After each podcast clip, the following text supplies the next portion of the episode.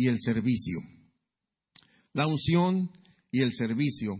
Muchas veces hablamos y, escuchamos hablar gente acerca de la unción, de la doble porción de la unción. Eh, el hermano Luis Fernando el viernes nos hablaba acerca de las diez vírgenes, entre su mensaje hablaba de la parábola de las diez vírgenes y a veces se utiliza ese mensaje para hablar acerca del aceite y de la unción y de la comunión, porque hablaba que había, que había que tener una relación, ¿verdad? Cuando llegó, llegaron ellas con, a tocar la puerta dijeron, no las conozco, ¿por qué? Porque no había relación.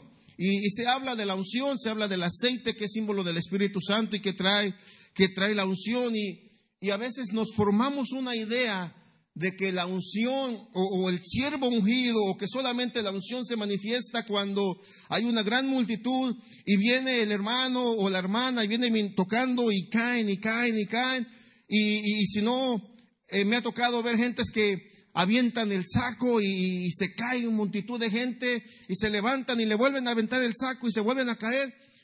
¡Wow! ¡Qué unción! Y, y a veces, estando sentados nosotros viendo, nos podemos formar en la mente, ¿cuándo llegaré yo a tener esa unción? Pero esa es una expresión tal vez o un mal enfoque solamente de un lado de la unción. Porque hoy quisiera hablarle acerca de un, un, párrafo, una, un momento en la vida del Señor Jesucristo donde se muestra la unción y no cayó nadie, no, lloró nadie, porque cuántas veces hemos visto gente que viene, cae, llora y se va, y, mañana pasado vuelve a ser el mismo. Porque el asunto dentro de la iglesia o, dentro de, o en el caminar del cristiano no es por cuántas veces hayamos llorado, que si el Señor dice que en aquel día Él enjugará toda lágrima de nuestros ojos, pero no es el asunto de cuántas lágrimas hayamos derramado, no es cuántas veces hayamos caído al pasar al altar, sino es cuán eh, grande fue el cambio en nuestras vidas y cuán grande fue el impacto de nuestras vidas hacia los demás.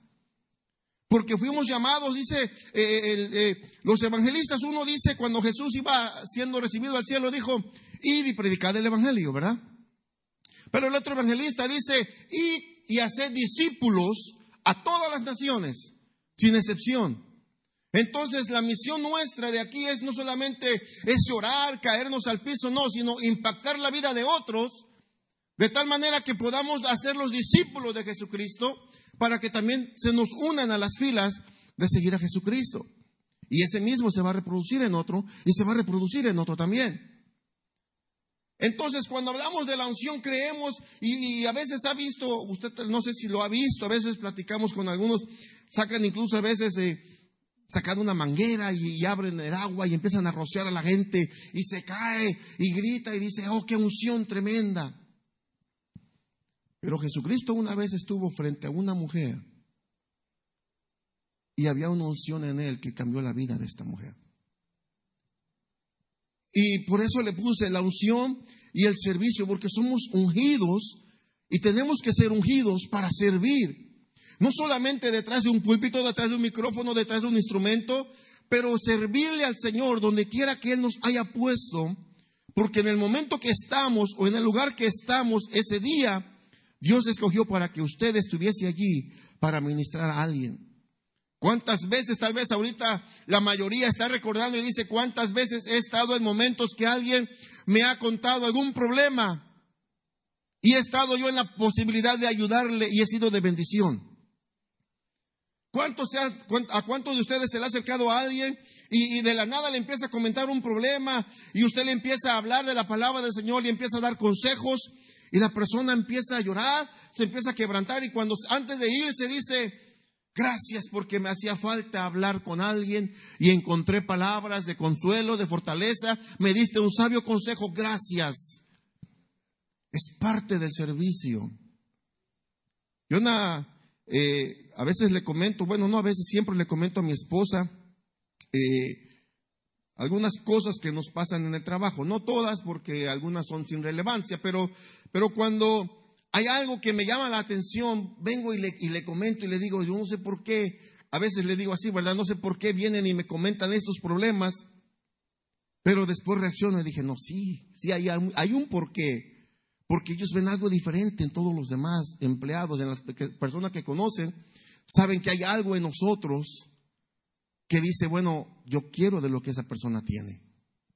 Entonces, cuando, cuando vemos acerca de la unción, Jesucristo, vamos, a, vamos para allá en Juan capítulo 4, versículo 5 y 6. Jesucristo está, dice que acababa de estar en, en una región y el versículo 4, perdón, el versículo 4 dice, como tenía que pasar por Samaria, vino pues a una ciudad de Samaria llamada Sicar, junto a la heredad, a la heredad perdón, de Jacob, que dio Jacob a su hijo José. Estando allí el pozo de Jacob, entonces Jesús, cansado del camino, cansado del camino, si usted ve los versículos anteriores o en casa ve el capítulo, incluso el capítulo 3 y, los primeros versículos del 4, dice que Jesucristo estaba en la región de Judea y dijo, tengo que ir a Galilea. Tengo que ir a Galilea, pero dice, le era necesario pasar por Samaria. Es como, se lo voy a poner en nuestros términos, en nuestros días. Estamos aquí en Long Beach y usted tiene que ir a San Pedro pero tiene que pasar por Wilmington. Pero los de Long Beach con los de Wilmington no se pueden ver porque se odian entre sí. No se, no se llevan, no se, no se relacionan. Y entonces lo que ellos hacían cuando alguien de, Israel tenía que cruzar al otro lado, ya sea de, Galilea a Judea o, o de Judea a Galilea, lo que ellos hacían, que rodeaban la ciudad, el trayecto les podía tomar tal vez unos dos o tres días cruzando por Samaria o la región de Samaria pero ellos hacían seis días, el doble del tiempo, por no pasar por Galilea, perdón, por Samaria. Es como que usted, digamos que no está el, puente que hicieron y tiene que ir, forzosamente tiene que pasar por, por, eh, por Wilmington y dice, no, no puedo ir porque si voy para allá me va a ir mal tal vez. Entonces se va por el freeway, agarra el, el 710 y luego se va el 405, el 110 y rodeó. ¿Cuántas millas es más? Posiblemente siete millas, cinco, seis millas más. Y si lo hace constantemente, hablando de los que van checando las millas en su carro, dice, son demasiadas millas. Y si lo hace caminando, en aquellos tiempos era caminando, imagínense cuánto tiempo era. Pero Jesucristo dice, el, el versículo 4 dice, le era necesario le era necesario. Esa palabra guárdela porque al final, más adelantito, vamos a ver por qué le era necesario pasar por Samaria. Pero entonces dice que viene a esta ciudad llamada Sicar, que algunos historiadores, perdón, dicen que es posible que este nombre de Sicar viene del nombre Siquem, porque era el pozo que Jacob le dio a su hijo, el pozo de Siquem.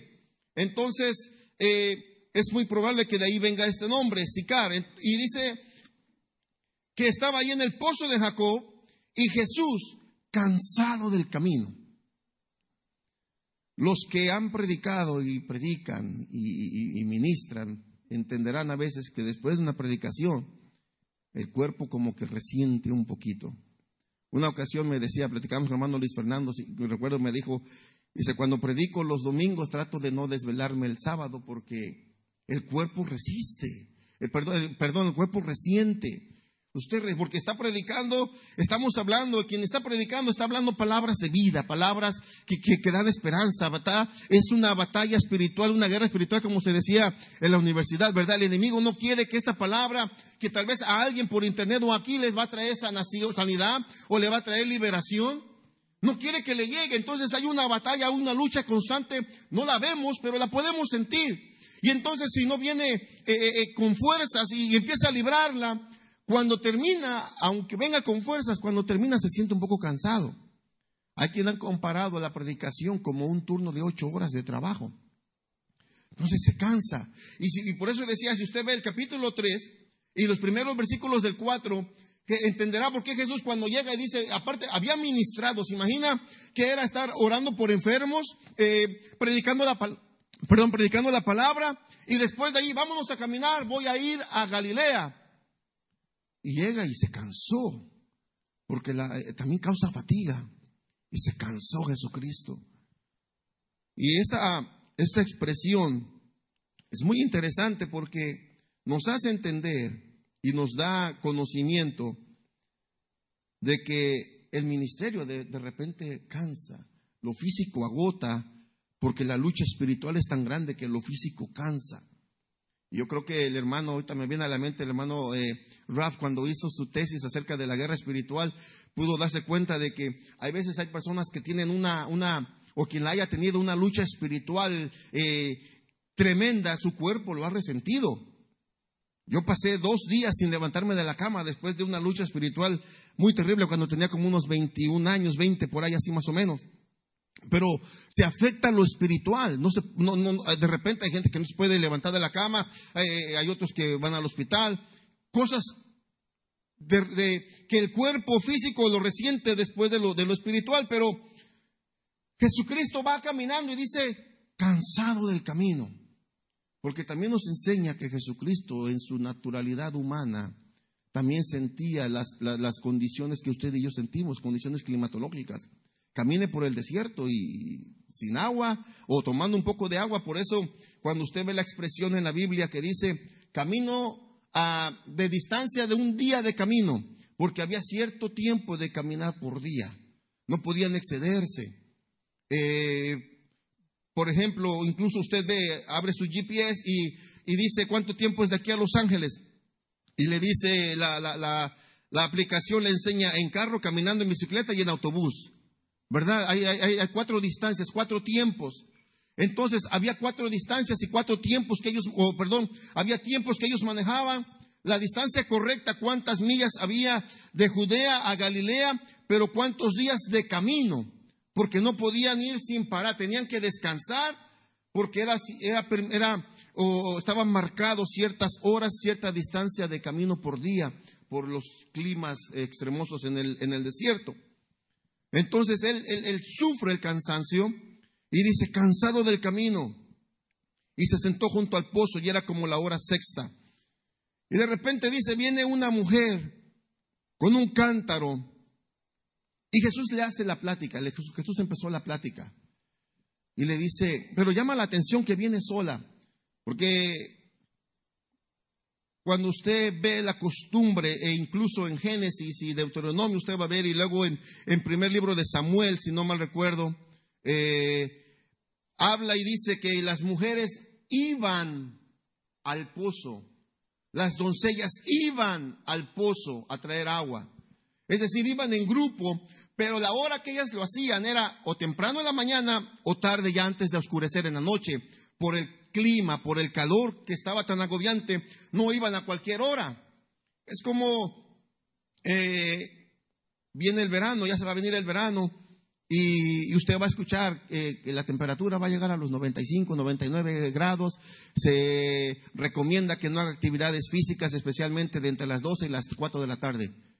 ¿Por qué? Porque el calor es, es extenuante, se va, va a sufrir una deshidratación o algo. Igual de esa manera, aunque no había climatológicos allá o alguien que hablaba del clima, pero ellos entendían que a esa hora no iban a por el agua y aún más, iba sola. Iba sola. Iba en una hora que no era la habitual para ir a traer el agua y aparte iba sola. Los pozos, estaba solamente el pozo y, usted los conoce, tiene, tiene dos palos al lado y tiene un uno, uno cruzado ponen el, lazo y, meten, pero no había lazo, si acaso quedaba la polea, pero no había lazo constante allí. Quiere decir que cuando iban las doncellas o iba quien, las mujeres que generalmente eran eh, las encargadas de ir por el agua, llevaban, las mujeres llevaban su cántaro y aparte llevaban una soga y llevaban un, un traste como de hule para sacar el agua. Sacaban su agua, llenaban su cántaro y se llevaban todo. No dejaban nada allí.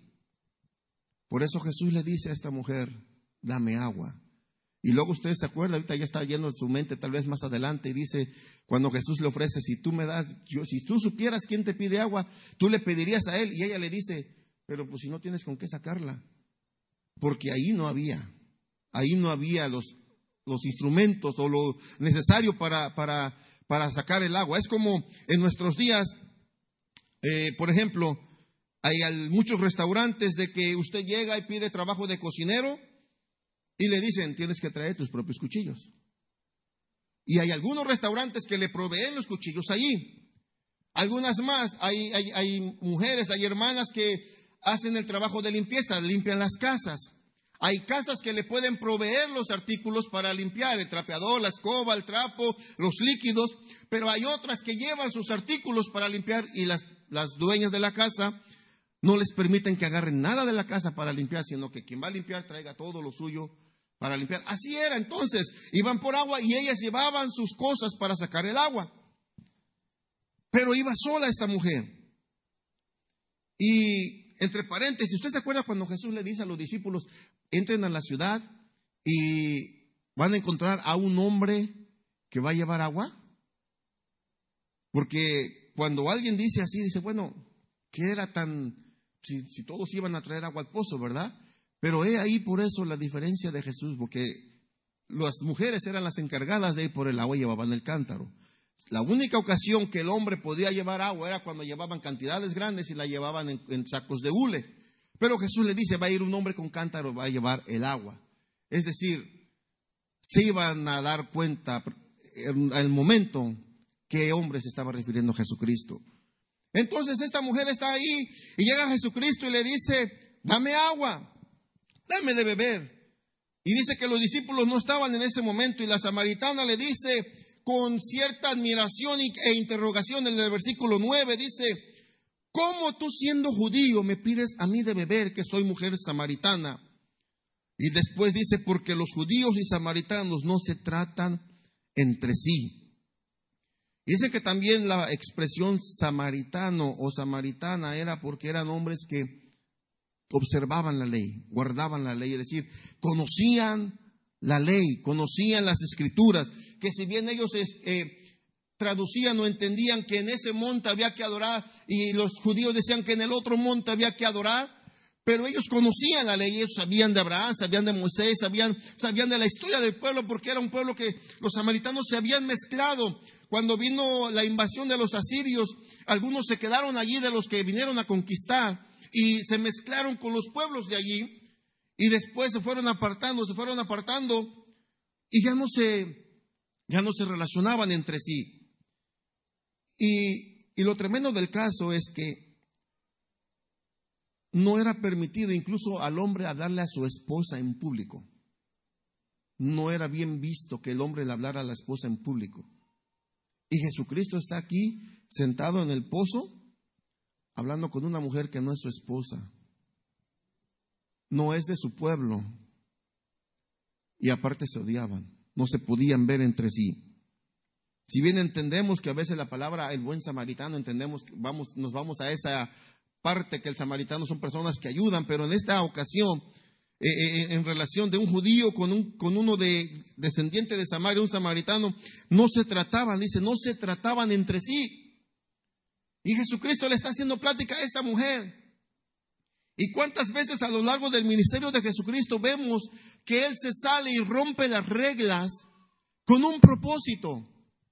Él se sale porque se acordará aquella ocasión cuando hablábamos acerca de, del ciego que viene Jesús y le, y le escupa en la cara, no era común. Porque que alguien le escupa es como humillarlo y le escupa en la cara y, y, le pone y le unta, le pone la saliva en el ojo y a otro le escupe y le pone el lodo en el ojo. O sea, ¿cuántas veces el Señor Jesucristo hizo cosas que de acuerdo a la ley estaban mal? Si, si nos íbamos por la ley, por, eso, por eso lo rechazaban, por eso no lo querían. Porque decían, ¿cómo es posible? Aquellos se lavan las manos y tus discípulos no. ¿Cómo es posible si eres hijo de Dios y te juntas con, con pecadores y publicanos? Se espantaban.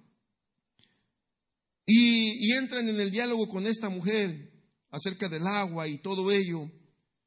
Y cuando ella, Jesucristo le dice, si tú supieras quién es el que te pide de beber, tú le pedirías a él el agua, dice, y de esta agua, dice, te daría agua que salta para vida eterna. Pero a lo que vos Jesucristo le dice en el versículo 16, Jesús le dice, ve, llama a tu marido y ven acá. Y ahí entró pudiéramos decir, a poder completo, se abrió la compuerta de la unción y empezó a ministrar la vida de la mujer. Porque le dijo, no tengo marido. Y no es tanto porque Jesucristo le haya dicho, tienes razón, no tienes marido, porque cinco has tenido y con el que estás no es tu marido. Pero puede ver la condición de la mujer. Porque yo me ponía a pensar, y los tres últimos días, vuelta y vuelta, ¿por qué razón? Tuvo cinco maridos. Se murieron, no, no, da, no da información acerca de los maridos. ¿Se murieron sus maridos? ¿Por eso se había casado cinco veces? ¿O la habían traicionado y tenía que divorciarse de ellos? O tal vez ella era la que estaba mal y cambiaba de una relación a otra. Pero si vamos un poquito más allá, Jesucristo estaba tratando el corazón. Porque la unción es para servir. La unción es para el servicio. Si vamos a, si nos pones por favor Lucas capítulo 4. Lucas capítulo 4. Vamos a ver allí esta 4 y el, el, versículo 18 me parece también. Jesucristo está, dice que estaba en el gran día, se para en la sinagoga y, está en la sinagoga, se pone de pie, le dan el libro, el rollo y empieza a leer al profeta Isaías y dice, el Espíritu del Señor está sobre mí por cuanto me ha ungido para dar buenas nuevas a los pobres, me ha enviado a sanar a los quebrantados de corazón a pregonar libertad a los cautivos, vista a los ciegos y poner libertad a los oprimidos. Ahora, la parte que estaba leyendo él, si vamos por favor a Isaías capítulo 61, creo que no te, no, te lo puse allí, Isaías 61, versículo 1. Gracias a los muchachos, yo luego me pongo a pensar, están escuchando en español y tal vez en su mente lo procesan escribe en español, lo tienen que procesar en inglés, pero escribirlo en español. Entonces, no se preocupen, porque a mí me pasa al revés. Me hablan en inglés, lo tengo que traducir como cinco veces a español y tratar de escribirlo en inglés a veces. Entonces, yo sufro más. Isaías 61 dice, el Espíritu de Jehová el Señor está sobre mí porque me ungió Jehová, me ha enviado a predicar buenas nuevas a los abatidos, a vendar a los quebrantados de corazón, a publicar la libertad a los cautivos y a los presos apertura de la cárcel. La unción que nos da el Señor es para servir. ¿Cuál era la condición del corazón de esta mujer? Porque ¿cuántos tuvieron, los que están casados, cuántos tuvieron una decepción amorosa en sus 20, sus 18? O los jóvenes de ahora que andan ahí, quieren de novio, ya tuvieron una relación de noviazgo y tuvieron una decepción. ¿A poco no se siente que el corazón se lo sangraron y le abrieron y me quiero morir y ya no quiere comer, se le va el sueño, no quiere trabajar, llama al trabajo que está enfermo, no sale del cuarto, sale todo demacrado, demacrada. Y a algunos muy raros les pasará que les da por comer más quién sabe. Pero son muy pocos, pero esa es la otra parte tal vez de la, de, porque el dolor, la tristeza, el impacto es tan grande que de repente no saben qué hacer. Y cualquier cosita lloran. Y póngase esta mujer cinco veces. Si usted se pone a pensar en ella, que haya sufrido cinco decepciones, que los maridos la hayan engañado, cinco veces, ¿cómo estaba ella por dentro? Porque llegó el momento que, se, estaba con este y no se había casado. ¿Por qué no se casó? Porque dirá a lo mejor me, van a, me va a pasar igual que con los otros cinco matrimonios.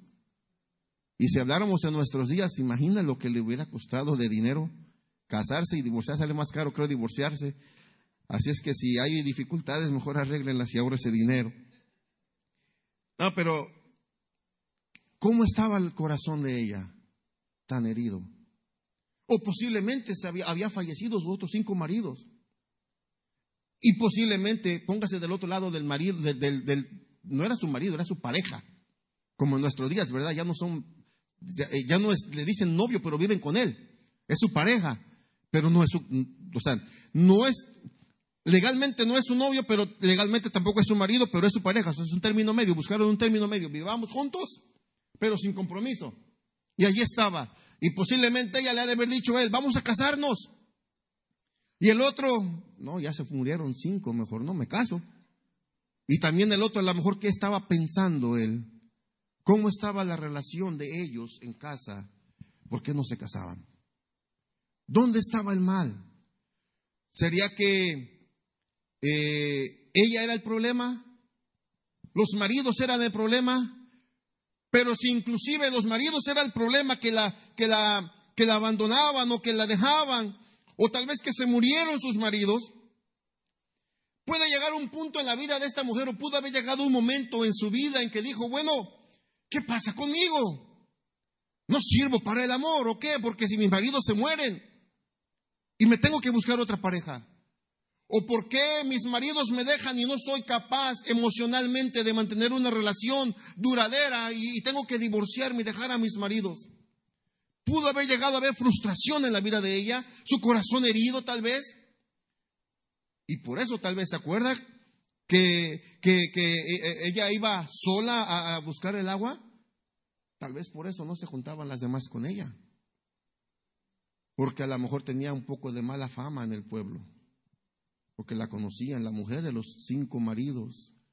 Y vuelvo a repetir, no sabíamos si se habían muerto, se habían divorciado, por qué causa se habían divorciado, pero se conoce en el pueblo. Y en nuestros pueblos, los que venimos de allá, los jóvenes, tal vez no nos entenderán del todo de los 25 para abajo tal vez o, o, 20 para abajo, pero, pero usted y yo que venimos de los pueblos pequeños, cuando una persona, una mujer, la abandonó el marido o, o, o ella o la muchacha salió embarazada, la palabra que se usa, ¿qué dice? Fracasó. Fracasó en su vida, fracasó en su matrimonio. Es dejada y se usan palabras, eh, eh, en cierta manera hasta pueden llegar a ser ofensivas para la persona, pero el hombre que quiera y, luego se dice, ¿verdad? A ver quién quiere agarrar a la mujer con los hijos. Y la empiezan a señalar. Y se imagina la mujer, ahí va con su cántaro, va al agua, va con sus utensilios para sacar el agua, y la gente la va viendo, y tal vez le va sacando la vuelta, o las miradas, o, la van señalando. Ahí va la que, las cinco veces viuda, a lo mejor, o la, o la abandonada, y ahora vive en pecado porque vive sin casarse con el marido, no se casa. Es decir, cada que cruzaba por el pueblo, por el agua o a donde fuese, la veían y la señalaban. Cuán grande era el dolor que ella tenía en su corazón. Por eso se acuerda el versículo 4 que Jesucristo dice, le era necesario pasar. En la omnisciencia como Dios, Él sabía eh, que en ese momento y en ese lugar iba a necesitar una persona del amor que Él expresaba. Y en nuestros días Él sabe exactamente si el día de mañana a las 12 del día o a la una del día, ahí donde usted esté, en la oficina, en el trabajo, en la corte, en la calle, en donde quiera que usted esté, va a encontrar a una persona que se le va a acercar y va a necesitar de usted una palabra de fortaleza, de consuelo, una palabra de aliento para que le cambie su vida, su corazón o le sane su corazón. Él sabe y aquí recuerdo las palabras que le dijo Mardoqueo a Esther, quién sabe si para esta hora Dios te puso en el trono, Dios te puso en el reino. De repente no, no podemos entender en, en, el momento que vamos cruzando eh, las turbulencias y tal vez pareciera que vamos caminando en un empedrado sin zapatos y, y, y nos duele el caminar. Pero cuando llegamos a tierra plana y vemos por qué motivo tuvimos que subir hasta allá, Así es la vida del cristiano. Nuestra vida, de repente hay turbulencias, vamos caminando, eh, hay espinas, hay piedras, piedras lisas, piedras picudas, nos lastima el caminar. Pero cuando llegamos a y vemos la bendición del Señor, decimos gracias, Señor, porque valió la pena el, el camino que recorrí, porque ahora puedo ver tu bendición y puedo ver tu gloria y tu mano. Pero esta mujer tenía heridas en el corazón. Y Jesucristo la confrontó, no le aplaudió, pero tampoco la rechazó. Le dice, sí, bien, bien has dicho, no tienes marido, Has tenido cinco maridos porque tampoco Jesús hace mención qué pasó con sus otros maridos, porque ya había pasado inclusive, pero le dice, pero el que tienes no es tu marido. Es decir, ella, porque ella conocía la ley, porque se acuerda que le dijo, ustedes dicen que allá hay que adorar, nosotros decimos que aquí hay que adorar. Nuestra escritura dice que viene un Mesías, viene el profeta, ¿eres tú acaso? Es decir, ella conocía la escritura, conocía la palabra, pero vivía en pecado. Y Jesucristo no la condenó, sino le dijo, aquí está mi mano de amor. La unción estaba sanando el corazón. Y recordando, hoy por la madrugada me acordaba de, el pastor nos habló unas cinco predicaciones, yo creo al menos, acerca de la gracia. Y lo que Jesucristo estaba obrando en esta mujer era la gracia. La gracia, porque la gracia no condena, la gracia salva. Y el otro día vamos con mi esposa y mi hijo. Estábamos oyendo a alguien y me llamó la atención bastante porque pude, traté de, no pude entender, pero traté de ponerme en la, en la posición, en el cuerpo del apóstol Pablo, guardando las, las, las, muy grandes dimensiones, pero en el momento en que Jesucristo, perdón, el, Padre le habla. ¿Se acuerda? Eh, si no me recuerdo, segunda de Corintios, creo que sí, sí les puse esa, esa, esa cita, segunda de Corintios capítulo 12, verso 9. Ya casi termino, hermanos, ya casi termino. Y dice, y me ha dicho, bástate mi gracia, porque mi poder se perfecciona en la debilidad. Pero los versículos anteriores, desde el capítulo 11 y los versículos anteriores al capítulo 12, hay un momento en que el apóstol Pablo dice, bueno, y dice, e incluso el título por ahí dice, la, vanagloria del, forzada del, apóstol Pablo, porque están hablando acerca de, algunos líderes y el apóstol Pablo se, se dice, bueno, si vamos a vanagloriarse, quieren que me gloríe, bueno, me voy a gloriar soy fariseo, hijo de fariseos. Y si usted tiene la palabra fariseo en la mente, se va a acordar que eran las personas y la secta que acusaba a Jesucristo. La secta que venía y le decía, mira maestro, la ley dice que hay que apedrear, la ley dice que hay que hacer esto, la ley dice, porque tenían la ley en su mente, pero no en el corazón. Tenían la ley en su mente y en su conocimiento, pero no en la práctica. Pero también entendían que la ley, que por medio de la ley, era muy difícil salvarse. Porque dice Pablo, con un mandamiento que infrinjas, infringiste toda la ley. Con uno, no mentirás, no hurtarás, no dirás falto testimonio. Esos eran unos cuantos, pero se habla de que son más de 300 mandamientos. El Señor lo redujo a diez en, el, eh, allá en la ley, dándosela a Moisés. Y Jesucristo lo redujo a dos. Amas, amarás al Señor tu Dios con todo tu corazón y a tu prójimo como a ti mismo. Porque dijo Pablo, toda la ley se basa, la ley y los profetas se basa en este mandamiento, en el amor. Pero con uno solo podía, podía infringirlo, pero Pablo dice, bueno, quieren que me gloríe, soy fariseo, hijo de fariseo judío de judíos. Es decir, él en su antigua vida observaba la ley, vivía la ley, respiraba la ley. Y entonces cuando viene al Señor Jesucristo, hay un momento en que dice, bueno, dice, yo he sufrido persecuciones, me han latigado, me han dado tres veces cuarenta menos uno latigazos, es decir, tres veces le habían dado treinta y nueve latigazos. Me han perseguido, he estado en hambre, he estado a punto de perder la vida, es decir, estuve encarcelado, he estado en muchos peligros más que todos los demás. Se estaba vanagloriando. Y le salió eso como, como, no sé si, eh, bueno, en, en México hay algunos estados que que se conocen que son de suyo más orgullosos, ¿verdad?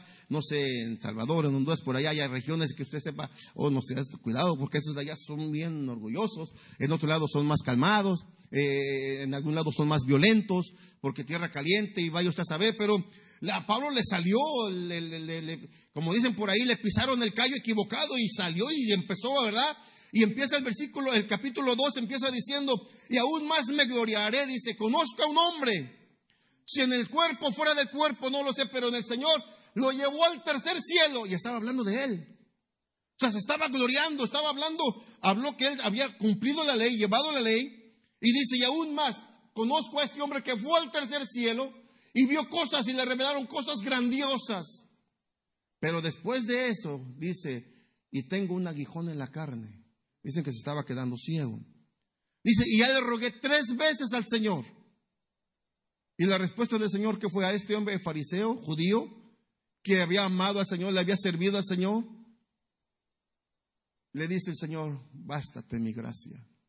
Posiblemente porque cuando le mencionó lo del fariseo, le estuvo hablando acerca, le, le sacó la ley al maestro, al Señor. He cumplido la ley, he estado amando la ley. Y le dice el Señor, aún mejor que la ley es mi gracia.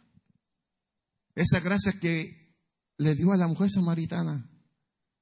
Dice, sí, es, tengo una vida promiscua tal vez, o la tuve una vida promiscua, o a lo mejor eh, yo he sido la mala, por eso me abandonaron mis maridos, o tengo una herida en el corazón. Tengo heridas en el corazón. Pero por eso le dijo, eres tú el profeta. Y vea el cambio cuando Jesucristo le dice, es el que habla contigo, aquí estoy. Hubo un cambio en ella porque dijo, por fin encontré un hombre que no me reclamó, encontré un hombre que no me señaló, encontré un hombre que en lugar de condenarme y decirme cosas de mi pasado y de mi vida actual, me prometió una vida mejor. Porque me dijo que de mi interior correrían ríos de agua viva, esos ríos que dan felicidad, que dan alegría, que dan paz, que dan esperanza, que establecen, que cambian el rostro, lo embellecen.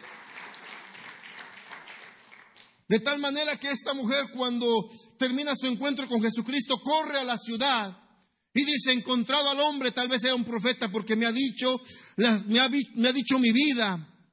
¿Será este el profeta? Y yo creo que los pueblos, los moradores del pueblo encontraron en ella una seguridad en sus palabras, porque se convirtió. Yo creo que ella en ese momento ahí recibió una unción y se fue y empezó a servir, se convirtió en evangelista. Porque esta mujer dijo, allá está un hombre que me dijo mi vida, pero me dio esperanza de vida. Y todos salieron, dice, y después le dijeron a la mujer, ahora creemos no solamente por lo que tú nos has dicho, sino por lo que hemos visto. Entonces, lo que queda decir, hermanos, es la unción.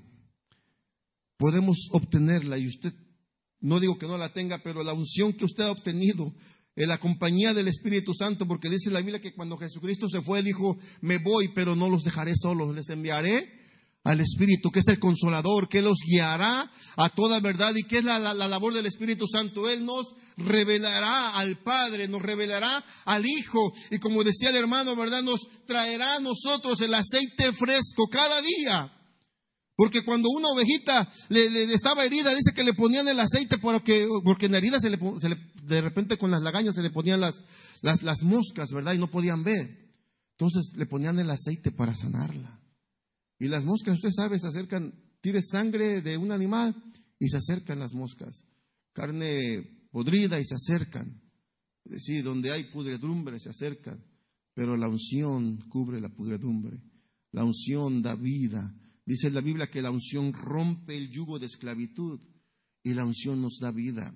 La unción nos da la capacidad de poder servir en su trabajo, Siéntase con libertad de hablar, de hablar con libertad, con autoridad, decirle, Señor, Señor, si aquí me has puesto, bueno, en el momento indicado, que yo pueda hablar con libertad, pero que aquella persona pueda recibir tu amor, que no, que no sienta un rechazo.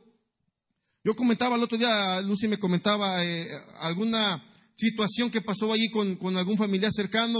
Y yo le decía, y aparte de ello es eso, porque ser cristiano es, es un modo de vida, no es el de nada más el venir, cantar, caernos de repente, llorar, sino ser cristiano es un tipo de vida que donde quiera que vayamos, llevamos, vayamos llevando vida, llevemos esperanza, que vayamos alumbrando en medio de las tinieblas y que digan, oh, ahora tengo confianza de sentarme a platicar contigo.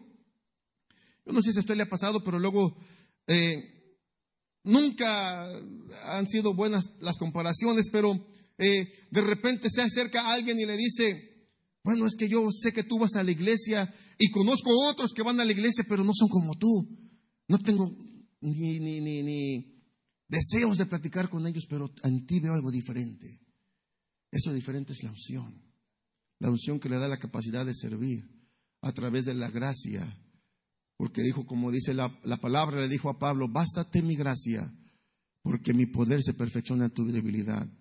No son los rudimentos de la ley, no son los, los, los, instrumentos de la ley, no son eh, un, un, sinfín y un sinnúmero de, de, cosas para nosotros seguir y decir, bueno, eh, voy, quiero encontrar la felicidad y va a ser de esta manera, este es el camino de la felicidad. No, el camino y, el, y la fuente de la felicidad está en el Señor Jesucristo porque Él fue ungido para sanar a los quebrantados de corazón. Dios le bendiga, hermano, Dios le guarde.